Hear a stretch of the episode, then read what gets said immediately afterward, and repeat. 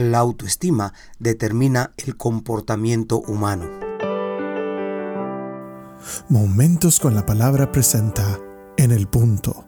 Un desafío para la familia moderna con el pastor Leonel de León.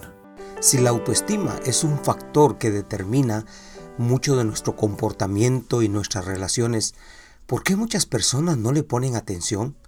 La baja autoestima puede facilitar la aparición de muchos trastornos y problemas psicológicos.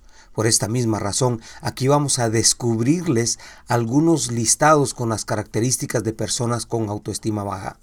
Las características de la autoestima baja más habituales podrían ser que esas personas son indecisas, tienen dificultades para tomar decisiones, tienen miedo exagerado a equivocarse, solo toman una decisión cuando están completamente seguros de obtener el resultado al 100%. Piensan que no pueden, que no saben nada, que no lo van a conseguir. Lo más triste de la autoestima es cuando no se valoran.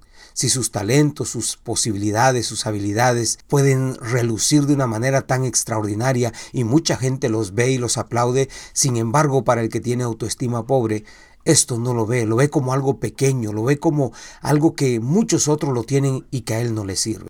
En nuestro siguiente episodio estaremos mencionando otros problemas más de la autoestima que justamente siguen dañando las relaciones interpersonales.